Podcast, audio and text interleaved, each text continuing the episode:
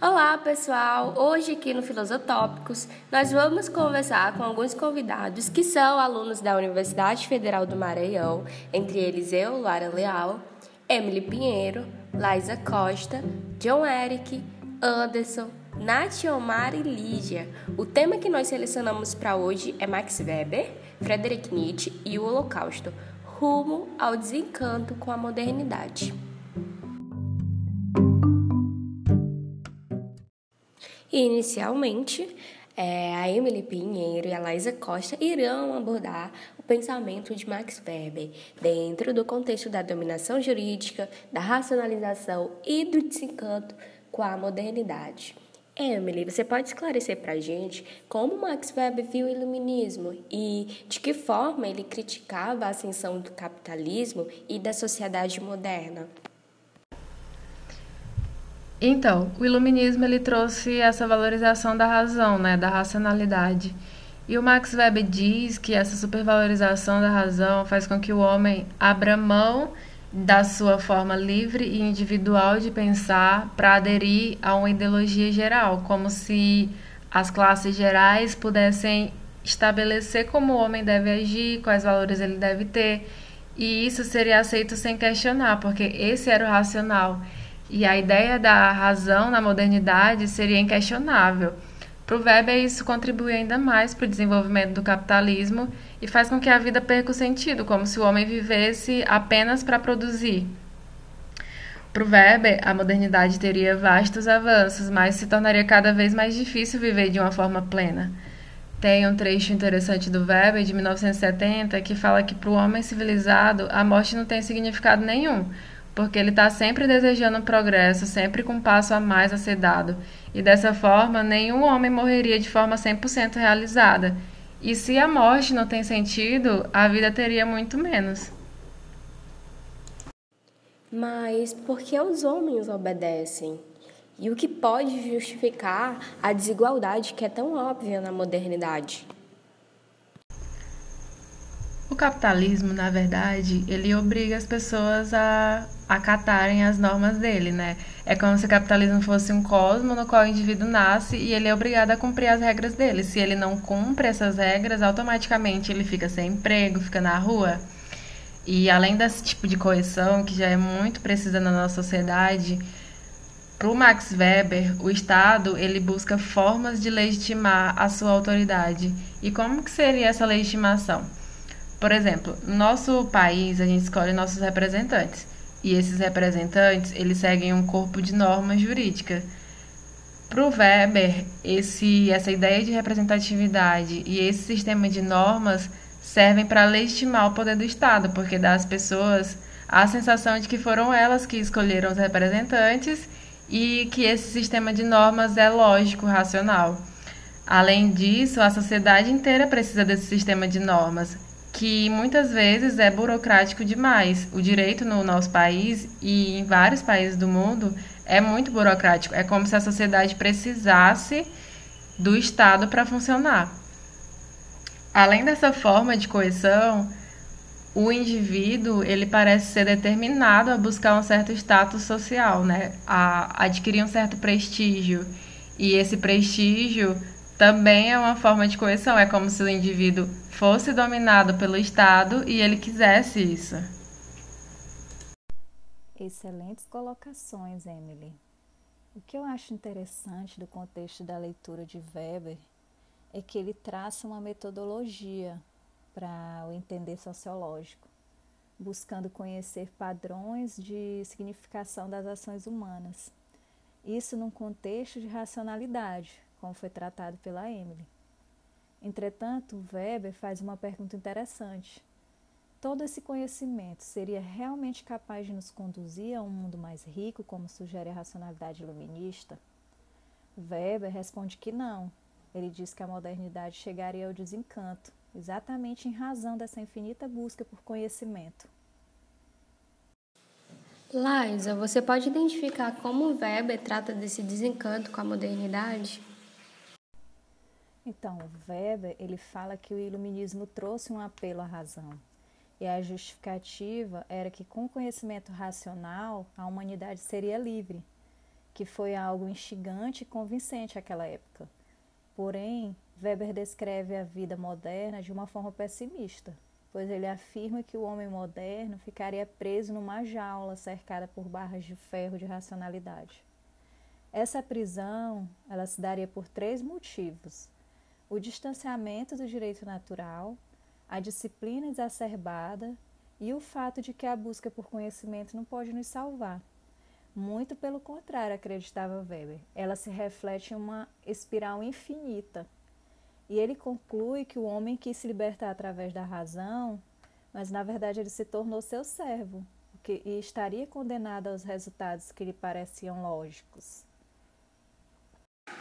E quanto ao direito natural, que Weber dizia? Weber aponta que os juízos de valores é, eram tão subjetivos que não poderiam ser objeto de verificação científica. E por essa razão, o direito atual havia se transformado em algo tão separado do fundamento histórico natural.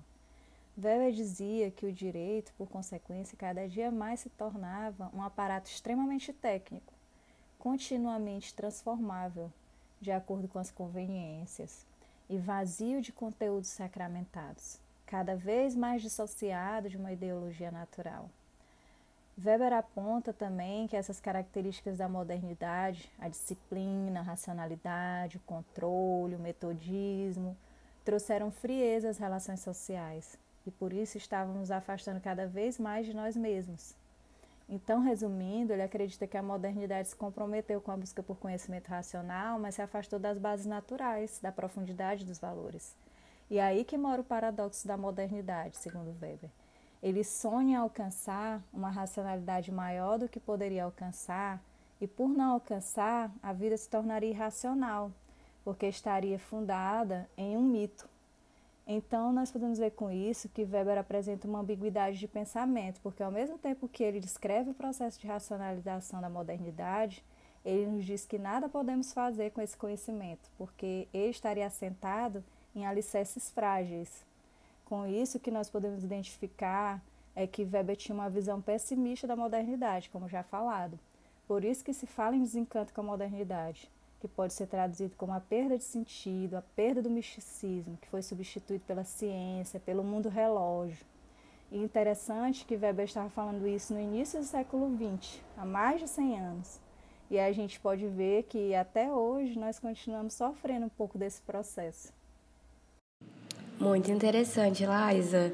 Bem, o próximo filósofo a ser apresentado é Nietzsche, cujo título dado foi Um Moderno Radical ou Um Profeta do Pós-Moderno? Diz pra gente então, Anderson Marinho. Bom, vou começar com a introdução a Friedrich Nietzsche, que foi um dos, se não mais polêmico filósofo do século XX. Até pouco tempo, seus escritos eram tratados como literatura abstrata no mundo anglo-americano, e ele era visto como o patrono daqueles que anunciavam a morte de Deus, além de ser reconhecido também como filósofo adotado pela Alemanha nazista. Apesar de ser adotado pelos nazistas, Nietzsche era totalmente contra a psicologia de massas utilizadas pelos mesmos. Nietzsche nasceu na Saxônia em 1844 e teve uma breve carreira de grande brilhantismo como erudito clássico, tornando-se professor antes de completar 30 anos. Desistiu da carreira universitária devido à pouca saúde e à recepção dos colegas a seus escritos. Tornou-se um escritor solitário que frequentemente residia em hospedarias nas montanhas suíças. Nietzsche convenceu-se da necessidade de destruir sistemas de valores antigos e é muito conhecido por haver decretado a morte de Deus o que para ele significava que as bases de nossos antigos sistemas intelectuais e morais haviam sido destruídas. Sob as críticas de que os escritos de Nietzsche defendiam posições contrárias, ele mesmo admitia existir tais contradizeres, porém dizia ainda que um homem tão grandioso quanto ele próprio poderia viver com suas contradições. Contra suas visões trágicas, Nietzsche passou a pregar que a vida devia ser afirmada. Os homens precisavam ter a coragem de encarar as coisas do modo como elas realmente eram, em vez de negar ou rejeitar aspectos da realidade. Essa coragem ele passou a chamar de vontade de potência. Segundo Wayne Morrison, quais as características de Nietzsche que teriam contribuído para a filosofia do direito? Bom, duas características de sua importância para a filosofia do direito se sobressaem. Primeiro, seu perspectivismo e sua insistência na interpretação constituem a fecunda fonte de ideias para os argumentos interpretativos contemporâneos da teoria jurídico-crítica. E, em segundo, sua radicalização de imaginação institucional da modernidade coloca um grande número de questões e problemas. Nietzsche fala sobre a verdade, dizendo que todas as verdades são parciais, produto de uma metodologia, mas têm efeitos pragmáticos. Podem servir a um ou outro fim, interesse ou aquele efeito. Devemos buscar a verdade, mas as consequências podem ser perturbadoras. E ele ainda diz que a verdade é perigosa. Ele fala ainda sobre perspectivismo, que é o argumento de Nietzsche, segundo o qual toda visão é uma entre muitas interpretações possíveis. Para o autor, pode-se considerar o conhecimento como um instrumento do poder? Bom, o autor vai trazer aqui Caso combinarmos as ideias nietzschianas sobre a verdade e a constituição do cosmos com o perspectivismo, teremos uma, importante tese sobre o pragmatismo radical que anuncia que podemos moldar a realidade e formar nós mesmos e as nossas estruturas sociais no processo contínuo de, de destruição e reconstrução. Isso significa o quê? Que o conhecimento é um instrumento distinto do poder. Nosso conhecimento não é um resultado do mundo revelando-se a nós, Trata-se de um modo de poder no qual impomos ordem à multiplicidade do eu e do mundo, tornando-os controláveis e compreensíveis. O conhecimento é um instrumento de vida. Muito obrigada, Anderson, pelos esclarecimentos. Agora vamos conversar sobre um grande episódio da humanidade, que foi o Holocausto. Será abordado por mim, pela Lígia, pelo John Eric e por, pelo Nath Omar. Então, quais atributos filosóficos que teriam solidificado a existência do Holocausto e de que forma o carisma de Adolf Hitler teve influência nisso. Bom, em 1930, o nacionalsocialismo subiu ao poder né, sob, a figura, sob a figura de Adolf Hitler, já proclamando o início do Reich de Mil Anos, que é uma representação ideológica dos mil anos de história da Alemanha pura. O legado desse poder foi o Holocausto, que para muitos assinalou o fim da confiança no processo de civilização. Mas o que foi o Holocausto? O Holocausto foi uma política sistemática e burocraticamente administrada de extermínio dos judeus. O Holocausto, para muitos pensadores, é um paradigma de desencanto da modernidade por ser um reflexo das grandes narrativas de premeditação, de domínio e de higiene. Goldgen argumenta que as pessoas que pertenciam aos esquadrões de morte e fuzilamento aos judeus agiram sob influência forte de um antissemitismo profundo, que levou essas pessoas a crer, por exemplo, que os judeus eram um, um inimigo, cujo extermínio era não só necessário, como também justo. Então, a pergunta que fica é até que ponto esses escritos antissemitas é, influenciaram na existência do Holocausto é, e Clemens Felder realizou uma análise nesse sentido é, de conteúdo de 51 importantes escritos e publicações antissemitas. Desses 51, 28 propunham soluções para a questão judeu, dos judeus e 19 pediam a eliminação física dos judeus, a morte, o extermínio. Já é, 32 conceitualizavam a natureza dos judeus como imutável sem dúvidas alguma, a liderança carismática de Hitler também foi um fator importante. É, é tanto que tanto alemães comuns como nazistas convictos tinham a crença que o Führer, o líder Hitler, possuía atributos mágicos. Contudo, o carisma de Hitler não teria funcionado se não tivesse existido, claro, um conjunto de narrativas sociais e de condições estruturais. Bauman vem apontando três fatores que possibilitaram o Holocausto, que foi a emancipação do Estado político, o monopólio de violência e a ambição de ter um controle social. Isso ocorreu com o desmonte gradual das fontes de poder não político e das instituições de autodomínio social. É, outro fator importante que influenciou no Holocausto foi com certeza, com certeza as teorias sociais darwinianas é, onde determinava o valor humano segundo um critério estritamente de utilidade social. Ocorreu inclusive campanhas de eutanásias, onde médicos estavam dedicados à tarefa de criar uma nova raça. É, qual foi o solo fértil para a mensagem de Hitler, então? Sem dúvidas alguma, a derrota militar, a queda da monarquia, a depressão econômica, a relutância em entender e aceitar os eventos mais recentes.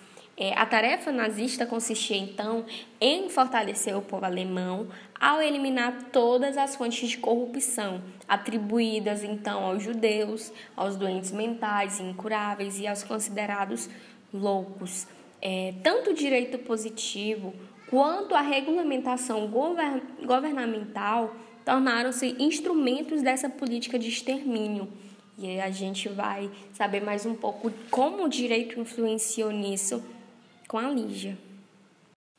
Eu expliquei alguns pontos, os principais modos como o Holocausto é visto, mas é curioso também que esse acontecimento teve o respaldo jurídico do Estado alemão.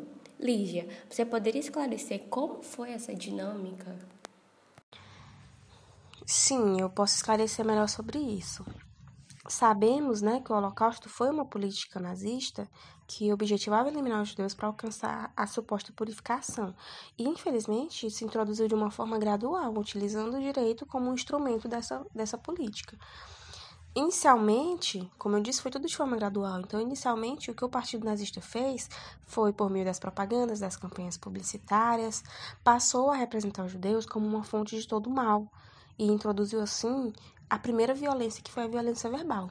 Só que os antissemitas, eles não pararam por aí, eles progrediram com as estratégias dessa suposta purificação e passaram a se valer da violência física, dos maus tratos. Então, havia as agressões verbais e as agressões físicas que juntas elas desencadearam uma separação social cada vez maior. E essa separação social, ela passou a ser aprovada jurídica e administrativamente, por meio, por exemplo, da primeira lei, que foi a Lei de Restauração do Funcionalismo Público, de 1933.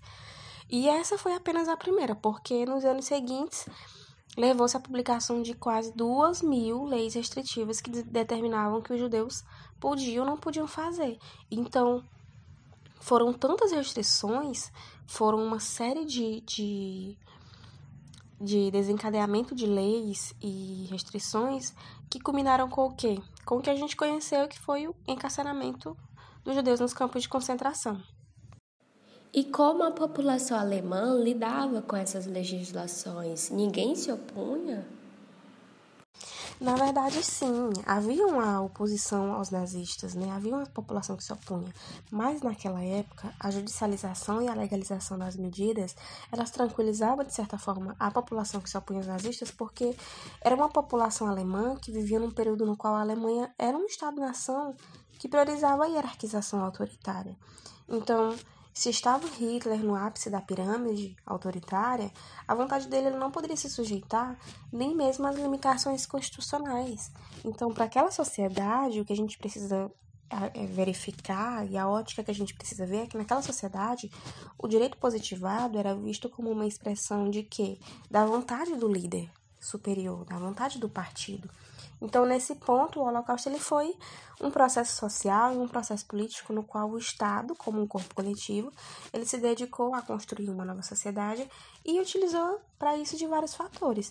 E segundo o Zygmunt Bauman, cada ingrediente dessa tentativa de gerar uma nova sociedade, cada ingrediente do Holocausto e todas as coisas que o tornaram possível eram consideradas normais. E no, normais no sentido, segundo ele, normais no, no sentido de estar em conformidade com tudo o que se sabia sobre a civilização, com as suas prioridades, com o ideal de buscar a felicidade humana e o ideal de buscar uma sociedade perfeita. Então, nessa ótica, o Holocausto ele foi, lamentavelmente, um genocídio legalizado. Muito bem, Lígia, obrigada por essas considerações. Agora, eu queria saber como se dava o comportamento dos homens da SS e dos guardas dos campos de batalha. Você poderia nos explicar, John? O Holocausto não poderia ter ocorrido sem a destruição das qualidades de solidariedade e empatia que uma e outros entendiam como base da vida moral.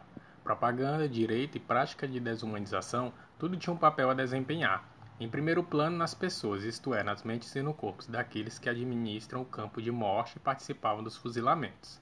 A disciplina predominante passava do exército para o corpo social como de cara verde. Administrar os campos tão decisivos para a solução final era privilégio do militarismo nazista. O homem do militarismo, militarismo nazista não era uma excrescência patológica, era um sujeito disciplinado de uma modernidade parcial. Para chegar a esse indivíduo disciplinado, o treinamento militar baseado na dureza degenerou num sistema desumano de humilhação de uma pessoa. A disciplina levava à obediência através da brutalidade.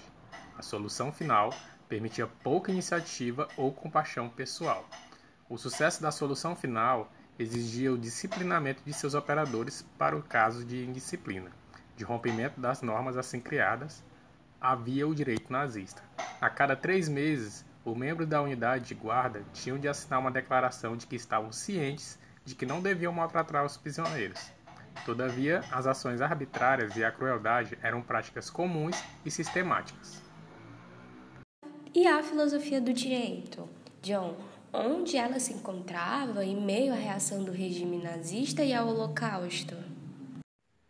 Na esfera da filosofia do direito, o choque dizia respeito à relatividade do direito e dos conceitos jurídicos. O direito positivo foi exposto como um instrumento muito fácil de uma justificativa para legislar que obtivera poder ideológico. O teórico alemão Gustav Radbruch era um adepto do positivismo jurídico, acreditava na relatividade dos valores reivindicados em nome da justiça. No artigo publicado depois da guerra, Radbruch explica que o direito é um conjunto de regras gerais que se ocupa da vida de todos os homens e que tem por objetivo geral a busca da justiça. Ocorre, porém, que a justiça é um conceito indeterminado. A justiça exige que os iguais sejam tratados igualmente e que os diferentes sejam tratados diferentemente. Mas isso, por sua vez, requer um padrão que nos permita avaliar o que é igualdade e diferença, e a justiça nada diz sobre o tipo de tratamento prático a ser dispensados aos indivíduos. Radbruch propõe dois: expediência e certeza legal. Radbruch propõe o objetivo de criar condições que aumentem a possibilidade do desenvolvimento da personalidade humana individual, individualismo, a busca do poder e da glória nacionais, supraindividualismo, ou a promoção da civilização e das obras culturais, transpersonalização. A escolha era questão de preferência.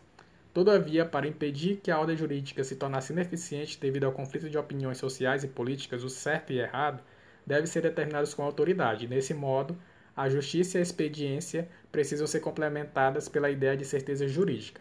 Tal certeza requer a elaboração e a manutenção pelo Estado de uma ordem jurídico-positiva obrigatória, e isso deve ser feito por uma instância capaz de levar a cabo aquilo que determina. Diante do contexto pós-guerra, todo mal cometido poderia ser ignorado apenas pelo fato de ter agido com legalidade. Devemos punir aqueles que praticavam atos vis quando estes foram permitidos por leis perversas então vigentes e qual o paralelo da essência do positivismo jurídico e o dever de identificação moral das leis? Você poderia esclarecer para a gente, Natilmar? É interessante. O contexto histórico-social nos traz um cenário de pós-guerra, visto que depois de tratados internacionais que vinham falar sobre crimes de guerra e crimes de crueldade, o sistema jurídico alemão estava se reformulando a fim de que o direito consuetudinário em relativo às jurisprudências viesse a reconhecer a legitimidade e também os direitos humanos. Era hora de introduzir a consciência ocidental de liberdade e responsabilidade.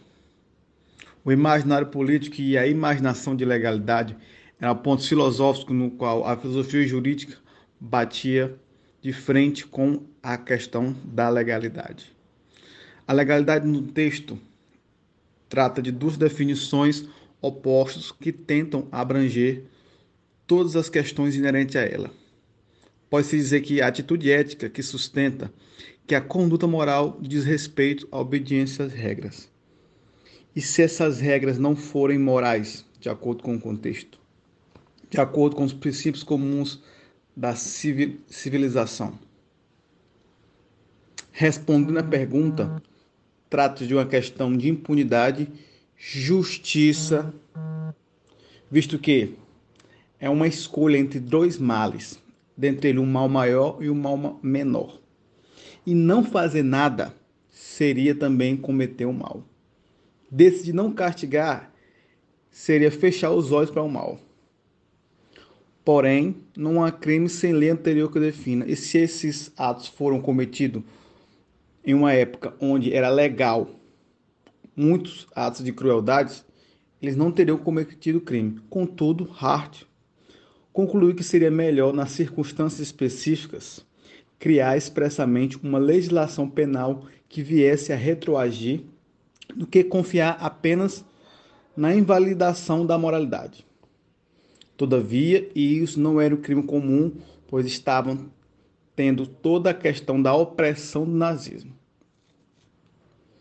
Em relação ao positivismo jurídico, ele tem um objetivo básico em demarcar a legalidade, diferenciando-a de outras formas de ordenação moral e social. Porém, ele também relata que um direito assim imoral cria uma obrigação de resistir. Porém, muitos usaram de soníferos morais como subterfúgio, sendo que os cidadãos obedecem com demasiada facilidade às figuras nas quais se encarna a autoridade. E o positivismo jurídico não nega que os juízes levem em conta a moralidade, mas que a legalidade está ligada à metodologia em qual as leis foram concebidas. Porém, é uma questão de análise complexa, visto que o quão mal o nazismo causou às pessoas e também todo o imaginário jurídico. Hannah Arendt menciona que a ciência sem valor é morta. Então, esse subterfúgio de usar desculpas ultranacionalistas de desenvolvimento não seriam capazes de sustentar alguma alegação de defesa conforme o próprio positivismo jurídico.